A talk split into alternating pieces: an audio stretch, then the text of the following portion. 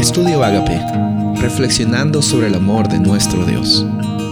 El título de hoy es La redención del exilio, Génesis 9.1. Bendijo Dios a Noé y a sus hijos y les dijo, fructificar y multiplicaos y llenad la tierra.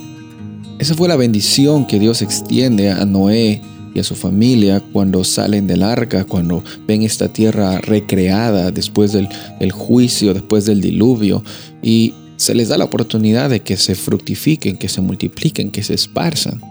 Por otro lado, como hemos visto estos dos días anteriores, eh, la Torre de Babel involucraba eh, construir para uno mismo, hacerse un nombre para uno mismo, eh, tener orgullo por lo que ellos habían logrado y obviamente había bastante confusión.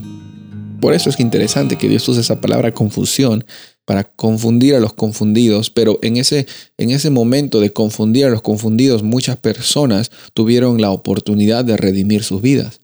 Dios no destruyó a las personas en la torre de Babel, les dio la oportunidad en, la confusión del cambio de lenguaje a que ellos eh, se dieran cuenta que la experiencia que estaban viviendo no era una experiencia de abundancia, Dios en su misericordia confunde al confundido, eh, no, sé si la mejor palabra es confunde al confundido, pero les hace saber de que realmente la, experiencia que estaban viviendo no les iba a satisfacer en largo plazo. De la misma forma que eh, a veces nosotros tratamos de llenar vacíos de nuestras vidas que, nunca se van a llenar con las cosas que hacemos o las cosas que no hacemos.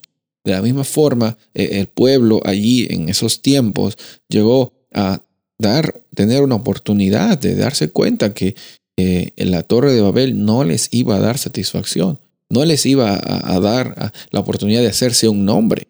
Hacerse un nombre, como les dije días anteriores, no, no, no consiste en acumular cosas. Nuestra experiencia de abundancia nos dice que nosotros ya tenemos un nombre. Nuestra experiencia de realidad nos dice que incluso en las circunstancias difíciles de confusión, Dios se manifiesta y Él se hace, se hace presente. Y cuando se hace presente, hay oportunidad de redención. Cuando Él desciende, y, dice aquí en, Génesis 11, descendamos, eh, Él está extendiendo su presencia para, para que todas las personas tengan la oportunidad de, acceder a esta, redención. Redención es eh, una palabra hermosa que nos habla de, volver a tener una experiencia de conexión con, nuestro Padre Celestial. Y hoy día tú y yo tenemos la oportunidad de estar agradecidos por la redención que tenemos en Cristo Jesús.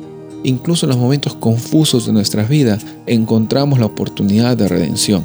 Incluso en los momentos más difíciles donde no sabemos qué va a pasar, Dios está caminando con nosotros en esos valles de sombra y de muerte. Tenemos la certeza de que no podemos temer porque Él estará con nosotros. Soy el pastor Rubén Casabona y deseo que tengas un día bendecido.